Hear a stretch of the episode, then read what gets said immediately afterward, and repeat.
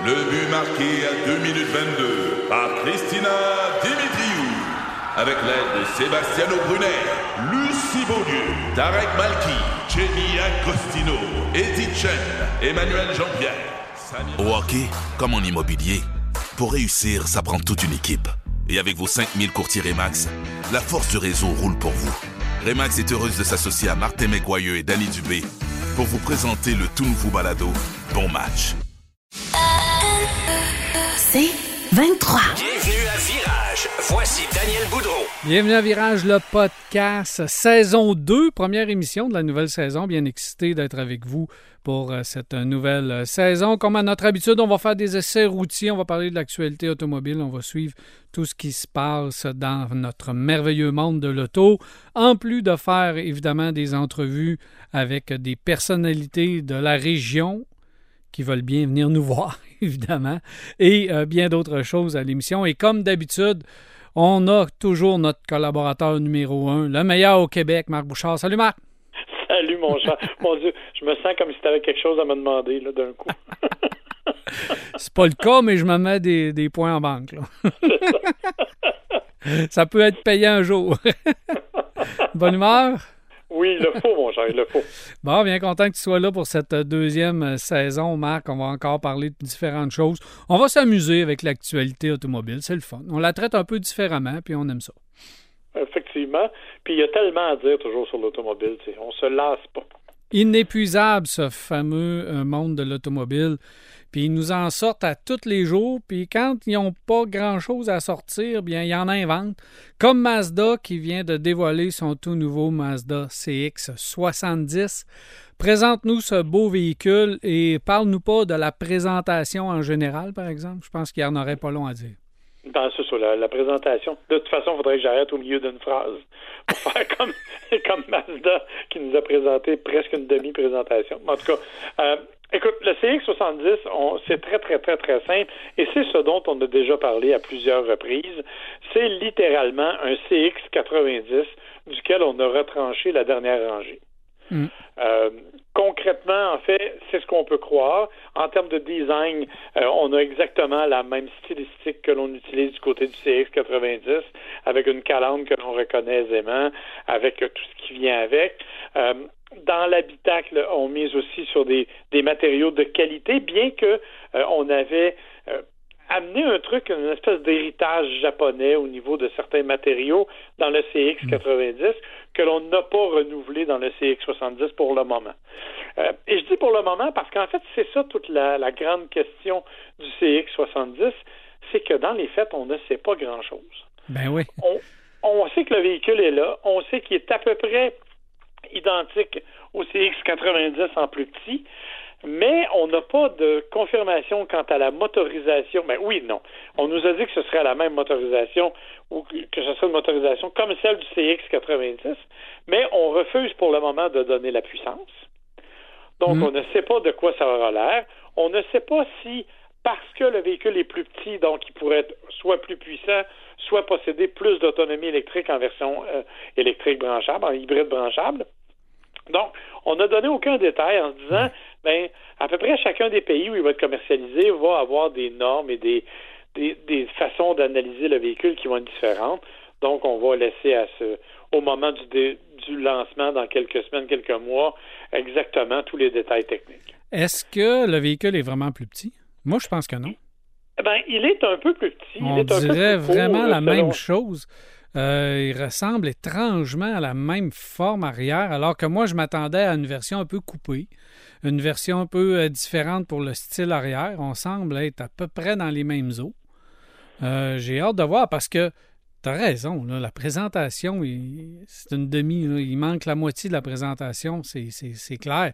On n'a pas de détails sur les dimensions du véhicule. Euh, la performance moteur, on sait qu'il va y avoir la version branchable et la version 6 cylindres en ligne, donc la version branchable munie du 2,5 litres. Euh, pas d'autonomie électrique, évidemment, pas de puissance de moteur. Le seul chiffre qu'on nous a donné, c'est le 5000 livres de capacité de remorquage parce qu'on veut en faire un véhicule pour les familles qui ont besoin d'un peu plus d'espace et de capacité de remorquage qui bougent, donc des familles actives. C'est ce qu'on nous a confirmé. De nouvelles roues, puis c'est à peu près tout. Effectivement, parce que tout le reste, et on nous avait envoyé d'avance, euh, c'est moyennant le fait qu'on ne pouvait pas en parler, là, Mhm. euh, le communiqué de presse dans lequel il y a strictement rien. Ben, c'est Euh, vraiment, la seule chose qu'on nous dit, en fait, c'est qu'il y a la, c'est sur la même plateforme, la, la plateforme là, STLA, qui, qui sert de, non pas STLA, mais la grande plateforme, plateforme large de, de, de, de Mazda. Donc, c'est vraiment fait là de façon la plus générique qui soit. On ne connaît pas grand-chose euh, du véhicule. On nous dit cependant qu'il va y avoir des affaires comme euh, du cuir Napa rouge euh, à l'intérieur, inspiré des éditions centième anniversaire de la MX5. C'est à peu près tout ce qu'on sait comme détail pour le moment. On ne sait pas. On sait que Alexa va être intégré à l'intérieur, qu'à l'image du CX90, il va y avoir un système qui est supposé t'aider à placer le siège de façon optimale, de façon automatique d'ailleurs. Tu rentres ton poids, pas ton poids, mais ta grandeur, puis normalement le siège se place de lui-même après t'avoir détecté. Bon, pour l'avoir essayé avec le CX90, j'ai failli mourir écrasé entre le siège et le volant. fait que, on va espérer qu'il va fonctionner mieux dans le cas du CX70. Mais tu sais, on s'est contenté de généralités de cette nature-là, sans aller plus loin. Ce qui est, je dois le dire, assez décevant. Ben, c'est bizarre. Parce que c'est la première fois qu'on sort d'une présentation avec pas plus d'informations que le moment où on a commencé la Et présentation. imagine, nous, on a été, dans une certaine mesure, euh, chanceux de ne voir que la présentation virtuelle. Parce qu'on a des collègues journalistes que l'on a déplacés jusqu'à New York pour leur présenter de façon statique le véhicule, puis on leur en a pas dit plus. Bon. Alors, c'est Il devait vraiment... pas être content, là. Ben, je sais pas, aller, aller passer une journée à New York, c'est toujours agréable, Ben, mais toujours encore faut-il qu'il y ait une bonne raison. Euh, donc, c'est- vraiment, je ne comprends pas la stratégie de Mazda là-dessus.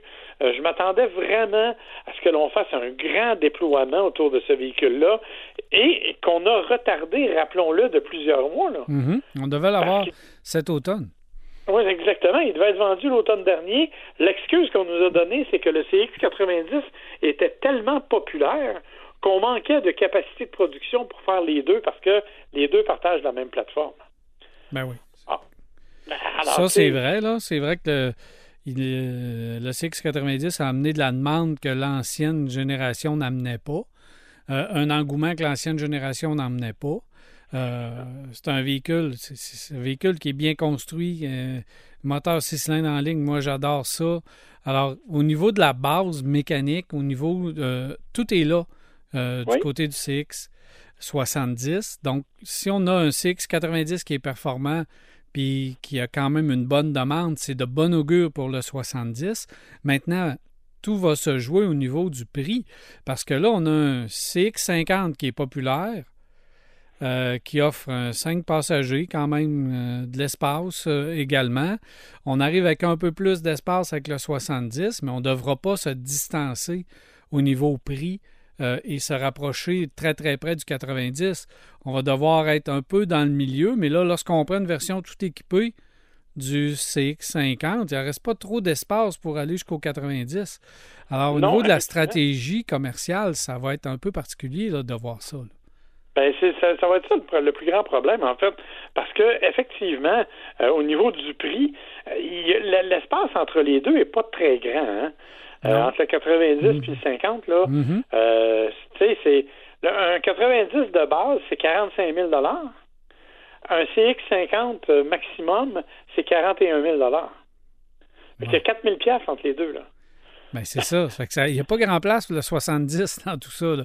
Ça va être une question de choix parce que d'après moi, le 70 va être à peu près dans les mêmes prix que le 90 et les Oui. gens vont avoir à choisir parce que lorsqu'on regarde les images à l'intérieur, le véhicule est aussi luxueux. euh, c'est, bon, c'est copié-collé de l'intérieur du CX90, mais le niveau de luxe, des cuirs, des du choix est aussi luxueux un que l'autre.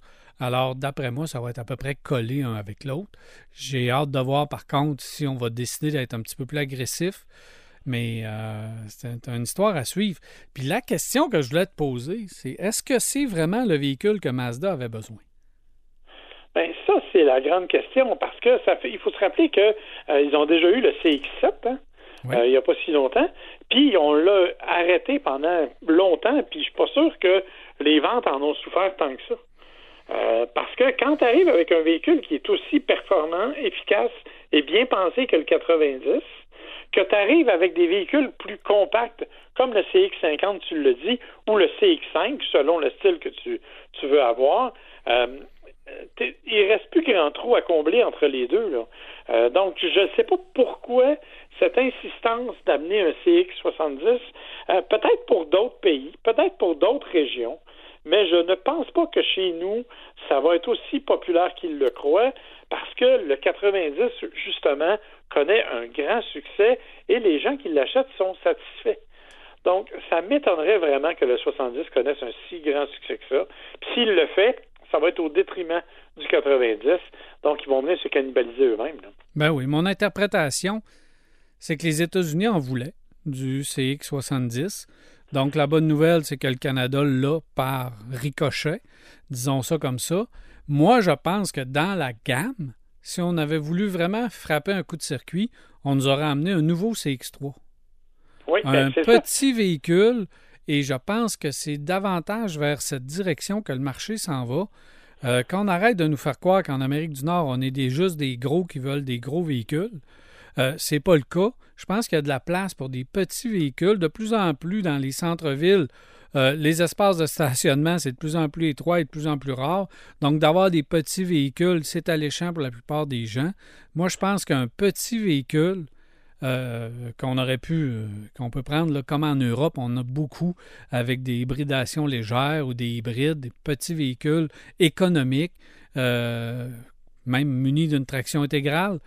On reprend tout simplement un CX3 dans une version beaucoup plus moderne et je pense que le coup de circuit aurait été là. Ben, en fait, c'est vrai chez nous, mais le mot-clé, tu l'as donné en début quand tu as dit les États-Unis en voulaient. Hmm. C'est vrai, euh, et le, le, le problème, c'est que les États-Unis ne veulent pas de CX3. Ça les intéresse pas, les petits véhicules. Ils en vendent pas. Donc, euh, alors là, c'est toute, toute la question est là. Toute la question est à ce niveau-là. Où on, on se situe, si tu veux, avec des véhicules de cette taille-là. Ça, c'est la grande difficulté, à mon avis. Et c'est pour ça que le CX3, pour le moment, n'a pas été renouvelé, parce que, ben, c'est des véhicules, les autres, le CX70, le CX90, ce sont des véhicules qui ont été conçus pour l'Amérique du Nord de façon spécifique. Et, et je pense pas, comme je te dis, que les Américains veulent de plus petit que ça. Là. Mais non, mais si on a si on arrive avec si on n'en fabrique plus de petits véhicules, on n'en vendra plus. Fait que ça, c'est, ça va dans la même direction. Là, on est en train de rentrer dans un cercle vicieux. Si on n'en produit plus, on n'en vendra plus jamais. Euh, mais si on se maintient puis on continue d'arriver avec des petits véhicules qui sont compétitifs, euh, où tu as toute ta technologie, tu as un système de traction intégrale, je pense que ça peut avoir un gros succès. Et là, du côté de chez Mazda, le véhicule le moins cher, euh, ça commence à être assez dispendieux. On fait comme du Honda. Là. on chiale après Honda qui n'ont plus de petits véhicules abordables. Mazda, on s'en va dans la même direction. Effectivement.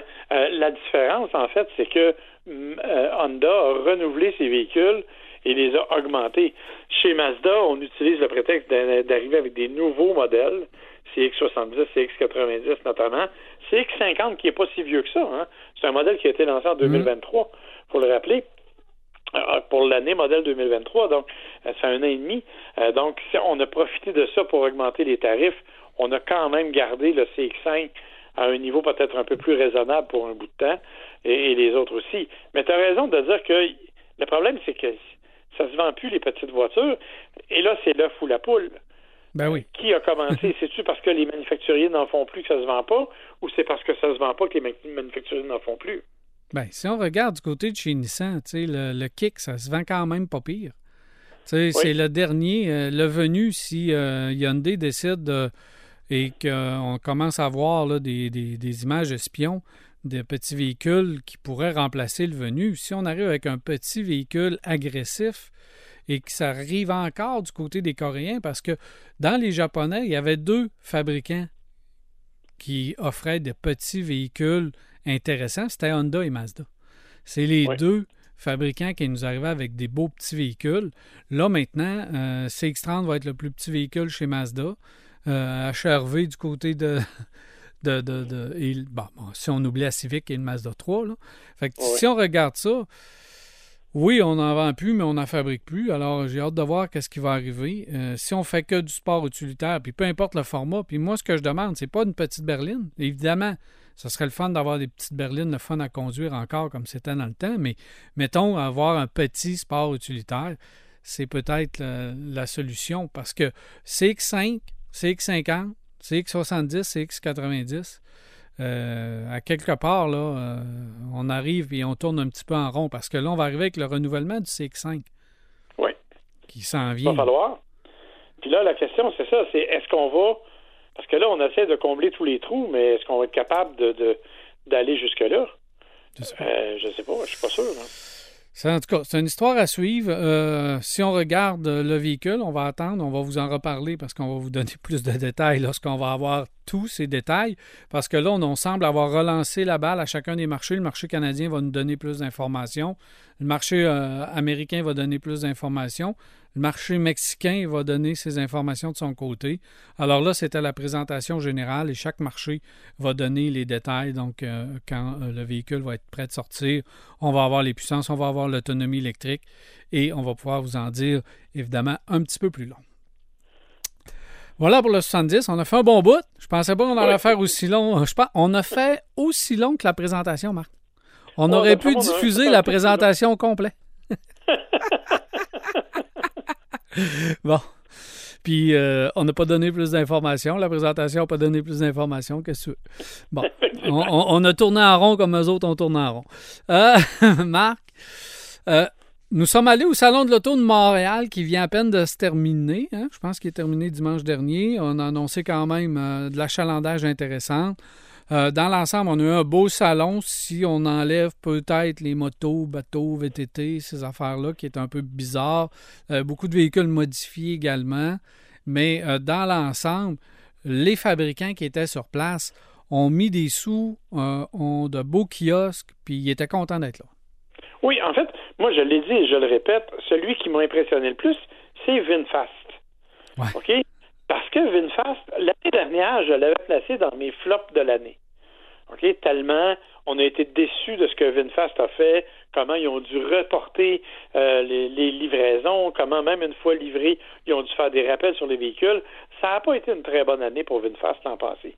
Mais là, ils sont arrivés au Salon de Montréal décidés, ils ont pris un grand espace. Hein. On n'était pas dans un petit euh, dans un petit raccoin là, à se cacher, là, pas du tout. On avait un grand kiosque et on avait même amené les deux prototypes qui ont été présentés au CES en janvier, soit la camionnette Wild, qui est une camionnette, euh, bon, camionnette pick-up, euh, dit-on amphibie, en tout cas ou presque, assez particulière, et le VF3, qui est un espèce de hmm. croisement, là, un bébé électrique entre une Smart et un, Ford Bronco. Là. Ouais, Alors, mais qui devrait arriver en 2026 pour un peu moins de 30 000 canadiens. Donc, on avait amené ces prototypes-là et on a vraiment fait l'effort chez VinFast d'arriver avec quelque chose de différent. Donc, ça, pour moi, ça méritait d'être souligné. Il y en a d'autres aussi qui ont fait des beaux efforts. Je pense à Hyundai qui a amené le nouveau Santa Fe, euh, qui n'est pas encore chez les concessionnaires, là, qui va arriver. On s'en va l'essayer quelque part au mois de mhm. mars. Mhm. Donc, euh, ça, évidemment, c'est intéressant. On nous a amené la Ioniq 5N, qui est la version de performance de la Ioniq 5, avec ses 600 chevaux. Quand même, c'est pas rien. Donc, euh, on a fait des efforts du côté de Kia, le nouveau Sorento revampé. C'est vrai qu'il faut être un peu connaisseur pour voir la différence entre les deux, mais euh, il était là. Donc, il y avait beaucoup d'efforts de fait. Mm. Du côté de chez GM, on était là avec toutes les marques, incluant des véhicules comme l'Equinox électrique qu'on attend depuis longtemps, mais on va attendre encore un petit bout de temps. Le Cadillac IQ. Cadillac IQ, qui était là, qui est assez, qui est, comment je pourrais dire? Démesuré. Ben, le mot superlatif, dans son cas, ça s'applique. Effectivement. J'ai peur de voir que le mot va aussi s'appliquer pour le prix, par exemple, mais euh, c'est vraiment assez impressionnant tout ce qui vient avec. Et je, puis tout le monde, toutes les autres étaient là, là. Nissan était là. Rien de nouveau, mais il était là quand même. Infinity. Il y avait un Allemand, c'est Volkswagen, qui était mhm. sur place. Donc, il y avait quand même pas mal de, de, de, de, marques qui étaient là. On va oublier les absents pour le moment. Et la grande surprise pour bien du monde, et nous les premiers, c'est le Cybertruck de Tesla. Ben oui, qui était sur place. Qui était sur place, euh, qui appartenait par contre, n'appartient pas à Tesla. Hein. C'est comme un club Tesla, c'est pas le, la compagnie, ce qui est un peu particulier comme procédure, mais euh, donc ils étaient là. Plus, plus, bien sûr, la traditionnelle euh, de Ferrari de Luc Poirier. Là. Mhm. c'était pas la même que l'an passé, on avait changé des modèles, mais s'il y avait à peu près le même nombre de véhicules. Donc, il y avait quand même pas mal de choses euh, qu'on pouvait voir si on était un amateur de, voitures.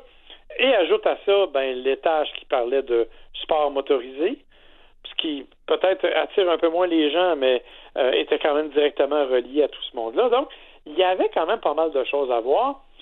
Petite déception, tu le dis, pour des bateaux, des motos qui, à mon avis, n'avaient pas d'affaires là. Euh, petite déception aussi pour un, certains, certains, certains absents. Là. Il y en a une longue liste. Euh, mais près de 170 000 visiteurs.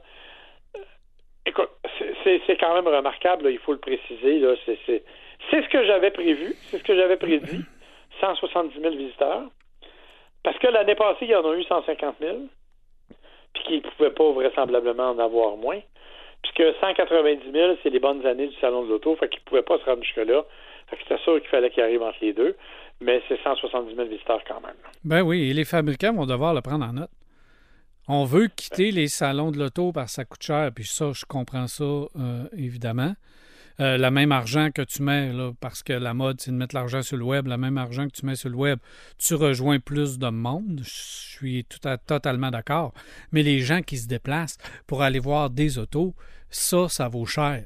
Ça vaut cher quelqu'un qui prend euh, un, billet d'autobus, de, de, métro, peu importe, un taxi, sa voiture, puis qui se déplace, puis qui vient voir des autos, ça vaut très cher et les fabricants vont devoir tenir ça en compte pour les années futures, surtout les absents.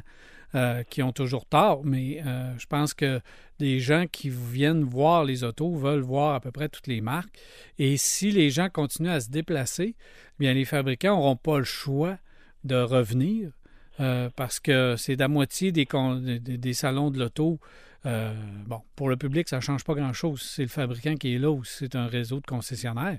On veut voir les autos, point. Mais euh, les fabricants vont devoir le prendre en compte. Oui. En fait, ce que ça change pour le public, c'est la présence ou pas de véhicules comme des concepts. Parce que la plupart du temps, quand ce sont les concessionnaires, on n'a pas les nouveaux véhicules. On, ben, fait, on a les nouveaux véhicules qui sont déjà disponibles dans les salles de montre, mais on n'a pas les, futurs véhicules. Alors que quand il y a des manufacturiers, ben là, on va essayer de nous ah présenter des véhicules qui vont être des exclusivités. là, on a l'IQ. On a vu l'IQ qui, euh, à Québec, même si on va avoir plus de marques, plus de modèles, plus d'autos, puis qui va être le plus gros, puis qui va être le plus grand. Pas le plus grand, mais qui va être le salon qui va avoir le plus de marques au Canada. Euh, euh, ben, probablement que l'IQ, ça m'étonnerait qu'on l'ait. Donc, euh, j'ai hâte de voir qu'est-ce que ça va être, mais ça permet d'avoir des, véhicules comme ça et de pouvoir constater l'opulence des, choses mises dans ce véhicule. Hey, des pneus de 24 pouces. Ah non, ça n'a aucun sens. Sérieusement, ça n'a aucun sens. Je ne sais pas. Tu sais, on, on, sait déjà que chez Cadillac, là, on arrive avec le Célestique euh, qui vaut 300 000 qui va valoir 300 000 US. Mm. Puis on, s'amusait à essayer d'évaluer combien pourrait, valoir le IQ. Puis honnêtement, on n'arrive pas si loin que ça, finalement. ben, ça va... Ça sera pas difficile de dépasser les 200 000 pour le, le ah, fameux IQ. Et là, on est loin de démocratiser la voiture électrique. Ça, c'est certain. Puis quand on regarde ce qu'on nous a présenté, quand même, euh, tu, nous as parlé, il y avait pas beaucoup de véhicules électriques, hein? pas beaucoup de nouveaux véhicules électriques. Il y avait peut-être la, euh, la Corvette euh, hybride qui, était là, qui était là ben. puis c'était pas si une nouveauté que ça. Cybertruck, OK, parfait, c'est du côté de chez Tesla, mais encore là, ça va être un véhicule marginal dans le marché. la Ioniq 5N, ça va être aussi euh, marginal. Il y a déjà, si vous voulez pas l'attendre, il y a déjà beaucoup de Kia EV6 GT. Ça va être euh, pas mal la même voiture ben et les mêmes performances. On, est allé un petit peu plus loin peut-être du côté de la Ioniq 5N, mais à peine. Puis mm. effectivement, comme tu dis, ce ne sera pas des véhicules de masse. Non, non, c'est ça. Pas des véhicules que tu vas voir tous les coins de rue. Alors, euh, effectivement, moi aussi, ça m'a un peu étonné de constater qu'il n'y avait pas plus de nouveautés électriques que ça. Euh, je me serais attendu à plus, mais comme tu le mentionnes, il n'y a pas beaucoup de manufacturiers qui ont amené des véhicules à proprement parler. Donc, on a préféré, même du côté de chez Volkswagen, on n'avait pas le ID Buzz. Ben non, ça c'était toute qu'une déception. Ben, c'est parce que ça fait comme. Il me semble que ça fait trois ans, qu'on le voit dans à peu près tous les salons. Oui, puis ça fait huit ans qu'on nous en parle. Ça, fait pas là, on se dit, il est supposé arriver d'ici la fin de 2024. Il y a un salon de l'auto à Montréal, puis on ne l'a pas. Ben non. Est-ce qu'il va être à Toronto? Est-ce qu'il va être à Toronto? J'ai hâte, j'ai hâte de voir. Est-ce qu'il sera à Québec? Ah, ça serait le fun. Mais c'est sûr que Toronto va être un plus gros salon cette année. Ouais. Euh, c'est-à-dire qu'eux autres ont réussi à trouver des ententes, je ne sais pas comment d'ailleurs. Euh, le groupe Stellantis va être représenté à Toronto. OK. Probablement par ses, par ses concessionnaires, mais n'empêche, ils vont être là. Euh, et ils ont réussi, tu sais, ils, ont fait des gros coups là, du côté de Toronto. Ils ont mis fort cette année euh, avec, bon, entre autres en ouverture, la présence de Richard Hammond de, du mm. Grand Tour ou de Top Gear, selon ce que vous préférez. Euh, il y a des, des compagnies, euh, ils ont vraiment des concepts assez intéressants. Là. Une qui s'appelle The Little Car Company, qui est une espèce de de petite compagnie canadienne qui est une sous-traitante, en fait, pour d'autres compagnies, d'autres manufacturiers, qui va présenter un véhicule sur place. Donc, on, Toronto vraiment prend plus d'ampleur cette année par rapport à ce que Montréal a présenté. Absolument. J'ai hâte de voir euh, qu'est-ce que ben, qu'est-ce que ça va nous donner. Et on va en reparler du côté de Toronto, bien sûr, et de, du Salon de, Québec. Euh, on va avoir des invités pour nous en parler plus en détail. Mais euh, tu as mentionné rapidement, je pense qu'un des buzz du salon, oui, le Cybertruck, ça, ça a fait jaser énormément à Montréal. Mais euh, le Santa Fe. Oui. Quand tu regardes le Santa Fe, tu sais, Marc, on a fait un enregistrement à côté du véhicule et tout le monde y attire l'œil. Tout le monde se tourne, tout le monde le regarde. Euh, est-tu beau? Est-tu pas beau? Euh, est-tu particulier? Là, ça fait le tour, puis là, les mains dans les poches, puis ça le regarde, ça le regarde. C'est un véhicule qui va faire jaser, pas à peu près, l'arrivée du Santa Fe. Je pensais jamais qu'Hyundai allait aller aussi loin que ça dans le renouvellement de son Santa Fe. Ben, c'est surtout qu'ils sont ils ont comme littéralement tourné le dos à tout ce qui avait été fait avec le ben, Santa Fe jusqu'à maintenant. C'est ça, on dirait un nouveau. On aurait changé le nom, puis personne, euh, tout le monde a dit OK, oui, c'est un nouveau véhicule. Non, puis tu sais, en fait, il y a des allures. C'est vrai qu'il y a des allures de Land Rover, Defender un peu, ou du nouveau Lexus GX. Discovery. Euh, euh. Mais on parle d'un véhicule qui est quand même définitivement plus abordable que ceux-là, qui arrive avec des capacités quand même intéressantes hybridation, hein, parce que c'est un mhm. moteur hybride euh, de base au Canada, ce qui n'est pas le cas aux États-Unis, mais chez nous, c'est une, motorisation hybride. Euh, un style qui est vraiment hors de tout ce qu'on a vu jusqu'à maintenant, très carré, mais avec des détails aussi. Moi, je repense entre autres au bloc optique en forme de H. Oui. Tant à l'avant qu'à l'arrière. Euh, c'est particulier, là. Quand on a vu le concept la première fois, on se demandait si ce détail-là irait jusqu'à la production. Et oui, il va jusqu'à la production. Euh, donc, on a vraiment, comme tu le dis, complètement repensé le Santa Fe. On veut vraiment le présenter comme un aventurier. D'ailleurs, on arrive avec une, version XRT, euh, donc une version avec une garde au sol plus élevée, rouage intégral bien entendu, donc on dit qu'il est capable d'aller plus loin. Et on fait un petit clin d'œil aux Canadiens euh, amateurs de hockey, mhm. puisque il y aura la possibilité de commander le Santa Fe en version limitée, il hein, faut le dire, 500 unités seulement, mais identifiées aux couleurs de votre équipe de hockey de la Ligue nationale préférée. Euh, j'ai le malheur de te dire que malheureusement, les, Nordiques n'en font pas partie. non, c'est ça. c'est plate un peu. Mais effectivement, donc, c'est vraiment quelque chose. Ils ont complètement renouvelé ce véhicule-là. Euh, honnêtement, j'ai très hâte de mettre la main au volant pour voir jusqu'à quel point on a poussé l'audace, jusqu'à quel point on l'a vraiment amené euh, du côté plus aventurier. Euh, mais vraiment, en termes de style, c'est un tout ben autre monde de, par rapport à ce à quoi on nous avait habitués. Est-ce que la poignée latérale pour grimper sur le véhicule va être standard? Oui, elle est de série sur toutes les versions. Ah ouais. ouais. Euh, écoute, je t'avouerai honnêtement que je suis pas convaincu que beaucoup de gens vont s'en servir au départ. Non, non. Parce que, quand même, c'est des. Imagine que tu as des roues de 20 pouces, là. OK? Ça veut dire que tu t'accroches là-dessus et l'idée, c'est que tu mettes le pied sur le pneu. Il faut toujours bien que tu te lèves la jambe à 24 pouces, là. Je suis pas sûr que tout le monde a la souplesse et la grandeur nécessaire mhm. pour y parvenir. Ça, c'est la première chose. Deuxièmement, en hiver, eh ben, je suis pas convaincu que la neige s'y accumulera pas, puis que la glace s'y accumulera pas, puis que ça sera pas un problème au niveau du fonctionnement du mécanisme. Ouais, c'est ça. Ben, pour nous ici, ça sera pas l'idéal. non, pas vraiment, effectivement. Non, je pense que la neige, la glace va s'infiltrer là-dedans, mais à tout le moins, hein, c'est quand même, euh, c'est quand même une idée originale aussi, puis effectivement, on va loin dans notre pensée différente du Santa Fe parce que c'est un véhicule qui va bien, qui est bien vendu du côté de chez Hyundai. Puis là, on change sa vocation du, jour au lendemain. Puis probablement qu'il va rentrer dans la catégorie. Je pense qu'il y a plus de gens qui vont l'aimer qui ne l'aimeront pas. Là. Puis on va être capable d'aller chercher d'autres mondes qui ne s'intéressaient même pas à Hyundai.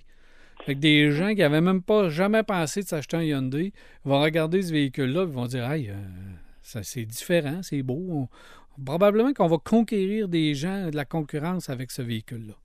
Ben oui, effectivement, parce que comme tu le dis, euh, il attire les regards et on est vraiment dans un autre monde, euh, dans une autre approche. Euh, parce que le Santa Fe actuel, il est très, bien sympathique, là, mais il est un petit peu conservateur et un petit peu ennuyeux. Là. on faisait rien de particulièrement édifiant avec ce véhicule-là même si on l'avait modernisé au fil des années, là, on arrive vraiment avec quelque chose de complètement différent. ça, va être à, suivre. On revient sur, rapidement sur VinFast. Bon, on oublie la camionnette, là, qui est un véhicule concept. D'abord, bravo de l'avoir amené. D'avoir déjà un véhicule concept, c'est vraiment le fun. Euh, bon, de dire que VinFast s'en vient avec une camionnette, ça, euh, je pense que le message est très clair. Amphibie, ben, ça, je crois pas que ce soit nécessaire, mais euh, pourquoi pas. Avec les inondations qu'on a, ça va être bon pas juste sur les lacs, ça va être bon dans nos routes aussi. Il y a souvent des inondations, ben, on va pouvoir passer, ça va être parfait. Alors ça, c'est déjà quelque chose de le fun. Mais lorsqu'on regarde la gamme, parce qu'ici, on n'a que le VF8 qui est disponible pour l'instant, si je ne me trompe pas, euh, le 6 euh, que j'ai regardé en long et en large va, d'après moi, être le plus vendu de la gamme. Euh, le 9 est beaucoup plus gros. bon, ça semble que la tendance s'en va vers les gros véhicules. mais je ne crois pas qu'il va être aussi vendu, autant vendu que les deux autres. Mais le petit 3, VF3 qu'on semble être sérieux parce que là, il est, est à l'état de concept, mais on nous a dit qu'il était sérieux et que ce véhicule-là allait probablement aller en production. Et non seulement en production, mais qu'on allait l'avoir ici. Oui. Et on a parlé d'un prix, Marc, qui va être euh, spectaculairement bas. Pour 200 km d'autonomie, on peut penser qu'il va y avoir du succès, là. Oui, parce qu'on parle de un peu moins de 30 000 en fait, canadiens. Euh, c'est assez exceptionnel. Si effectivement on propose ce véhicule-là à ce prix-là, en, se rappelant qu'on a 12 000 dollars euh, d'aide financière gouvernementale, euh, écoute, ça commence à devenir très sérieux là. on est dans quelque chose qui est assez assez unique et assez particulier. Donc, évidemment, on s'entend pour dire que, ça, encore une fois, ça va être un véhicule qui va s'adresser à une certaine clientèle. On le dit, il est tout petit. C'est, un deux, deux places, euh, deux portes. Euh, c'est une espèce de smart un peu plus grosse, faite comme un Ford Bronco à la limite. Là. Euh, surtout que celui qui était au salon là, était jaune avec un toit coloré, un toit blanc. Euh, c'est sûr que ça, ça, nous rappelait sans contexte, dans le contexte le, le Ford Bronco. Mais tu as raison de dire que pour les gens qui veulent un véhicule urbain, agréable et pas trop cher, tu sais, si tu le payes, mettons que tu le payes 22 000 cette taxe incluse après les rabais, euh, puis que tu n'as pas mhm. D'essence à mettre dedans parce que c'est de l'électricité, tu vas quand même épargner pas mal en bout de ligne. Ben ça va devenir extrêmement concurrentiel. La, la, question maintenant, ça va être de voir quel type de comportement routier ce véhicule-là est capable d'avoir. Parce qu'il faut se rappeler qu'on est quand même dans un pays où l'hiver euh, sévit assez longtemps, malheureusement, avec la neige et le froid. Euh, c'est toujours la crainte par rapport à ce genre de véhicule-là de petite taille. On ne sait jamais trop comment le comportement va être. Ça, ça va être la grande question. Absolument. En terminant, Marc, deux petites nouvelles. Tu veux nous annoncer le départ d'un véhicule tant aimé? Oui, le Ford Edge qui en est à ses derniers euh, kilomètres, je te dirais. Euh, Ford a confirmé effectivement là, que c'était terminé pour le Ford Edge. Euh, on... Écoute, ben, je l'aimais, moi. Moi aussi, je, je le détestais pas, mais tu sais, je, je pourrais dire, c'est une chronique d'une mort annoncée, là. Mm. Euh, c'est pas. Euh, on savait pertinemment qu'avec les changements qui s'en viennent et toute la philosophie d'électrification, euh, il est assemblé à, à l'usine d'Oakville en Ontario. On sait que cette usine-là est appelée à être complètement repensée, remodelée avec de nouveaux outils pour assembler des véhicules 100% électriques. Donc, euh, après 18 ans d'une carrière quand même prolifique, il faut le ah dire, euh, le, le, Ford Edge va se terminer. Les derniers vont sortir de l'usine en avril, le 26 avril pour être précis. Ce sera la fin euh, effective du Ford Edge. Et par la suite, ben, on parle d'un investissement de 1,8 milliard de Ford pour aller refaire l'usine. Et là, on dit qu'on va y créer d'autres véhicules électriques, notamment des probablement des Explorer, des Aviator 100% électriques, peut-être même un autre Ford Edge, mais dans un autre format. Oui, parce qu'on va avoir besoin de sport utilitaire là, du côté de chez euh, Ford. Euh, L'Escape est en fin de carrière. Oui. L'EcoSport est parti. Le Edge s'en va. Euh, L'Explorer, ben lui aussi, là, si, si c'est pas un véhicule en fin de carrière, dis-moi c'est quoi. Ah, Alors, euh, il nous reste que, il reste le, le, le Mac E. J'ose pas dire le Mustang, là, repars-moi pas. le Mac E euh, en version sport utilitaire. Donc, on va devoir nous annoncer d'autres choses du côté de chez Ford. Oui, absolument. C'est sûr que euh, puis on a perdu le flex il y a une couple d'années aussi. Euh, alors c'est sûr qu'il va falloir agrandir le nombre de véhicules parce qu'actuellement, euh, si on élimine les camionnettes, là, genre Maverick et F-150 et Ranger, là, tu as raison de dire que la, gamme commence à être sérieusement limitée du côté de chez Ford. Alors il va falloir annoncer des nouveautés bientôt. Et je pense qu'on attend la venue des nouveaux, ben, des gros investissements. Hein? Mais, mais il faut rappeler que Ford s'est calmé un peu sur ses investissements ben oui, on, a cancellé pas mal. On a cancellé, on ralentit la production du Lightning, on ralentit la production de, la Mac-E euh, parce qu'on se rend compte que les ventes aux États-Unis, surtout, ne sont pas au rendez-vous. Euh, donc, euh, on va voir ce qu'il disait qu'entre eux, ils perdaient des milliers de dollars à chaque vente de, véhicules électriques. Donc, ils veulent essayer de rentabiliser les opérations. Je pense que les, nouvelles usines vont aider, mais pour le moment, là, on est peut-être dans une espèce de, période charnière du côté de chez Ford. Ben oui, parce que du côté américain, les colonnes du temple ont tremblé, oui, parce que euh, l'année 2023, euh, c'est pas un Nord-Américain qui a vendu le plus de véhicules? Non. Wow. Non, c'est Toyota. Euh, Toyota qui a battu un record de vente à plus de 11,4 millions de véhicules vendus dans le monde. C'est énorme. Hein? Euh, on rappellera que les belles années, les, les, plus grandes années, on vendait entre 13 et 14 millions. Donc, on n'est pas très loin de se rattraper complètement. On a devancé Volkswagen depuis 2020. Euh, Toyota devance Volkswagen au niveau des premiers et des premiers, euh, la première position des ventes. Et euh, ça, ça paraît, je te dirais, là, on en mhm. entend de plus en plus parler. Évidemment, la grande question maintenant, c'est du côté de Toyota, est-ce qu'on va finir par vendre des voitures électriques? Euh, même si on a cette année amélioré le BZ4X au niveau de la recharge, on n'a toujours pas présenté de nouveaux modèles. on attend de voir ce qui va se passer. Et je te ben, rappelle. Est-ce pour ça qu'on est les premiers dans les ventes, Marc? Ben, en partie, Il faut se poser la question. Là parce qu'ils ont vendu 100 000, 104 000 véhicules électriques au monde. Par contre, ils ont dominé littéralement tout le classement au niveau des hybrides. Euh, ils ont vraiment vendu beaucoup plus d'hybrides que de, de, euh, de, 100% électriques. Donc, euh, évidemment, Toyota donc occupe sa place. Et je te rappelle la prédiction de M. Toyota faite il y a deux semaines à mhm. peine dans une espèce de réunion commerciale où il a dit que d'après lui, jamais on va atteindre 30% mondial de voitures électriques. Euh, alors, pour lui, il est encore question de continuer à vendre des voitures à essence et des voitures hybrides. Donc, il pousse dans ce coin, dans ce cas-là. Et ça semble porter fruit pour le moment. Rappelons qu'en troisième position, c'est le groupe coréen euh, Hyundai Motors qui réunit, euh, bien sûr, Hyundai, Kia et Genesis. Et voilà. Quand même assez étonnant, mais on, on- on fractionne GM, par exemple. là. Donc, il Oui. faudrait être honnête parce que GM, euh, on fractionne les marques. Donc, on prend Chevrolet, GMC, Buick. Oui, mais même en Cadillac. total, ils ne sont pas, ils ne dépassent pas euh, Mhm. pour autant les, les autres. Euh, Parce que rappelons que GM a une présence beaucoup moins grande en Europe qu'ils l'ont déjà eu. Là. Ils, ont- ils ont plus Opel, ils ont plus, il y a un paquet de, de- de marques comme ça qui ne leur appartiennent plus. là. OK. Voilà, Marc, pour euh, ce premier podcast. Merci, euh, merci beaucoup. Puis, euh, on se reparle pour le prochain, mon ami. Ben, avec plaisir, mon cher, toujours disponible pour parler d'automobile. Alors, voilà, restez à l'écoute parce qu'on va vous proposer un nouveau podcast de Virage de podcast très bientôt. Merci d'avoir été là.